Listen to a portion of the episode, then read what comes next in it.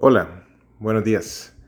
Qué alegre que podamos reunirnos para eh, repasar la lección de escuela sabática en un minuto y la de hoy se titula Triunfo final de Sión.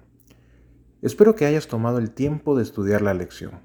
Cuando leemos Isaías 20 y Apocalipsis 20, con tu mente enfocada podrás encontrar muchos mensajes para nosotros hoy, tales como que Dios no quiere que nadie se pierda que Dios es justo y su justicia es inquebrantable, por lo que la extraña labor de destruir al pecador no arrepentido será hecha.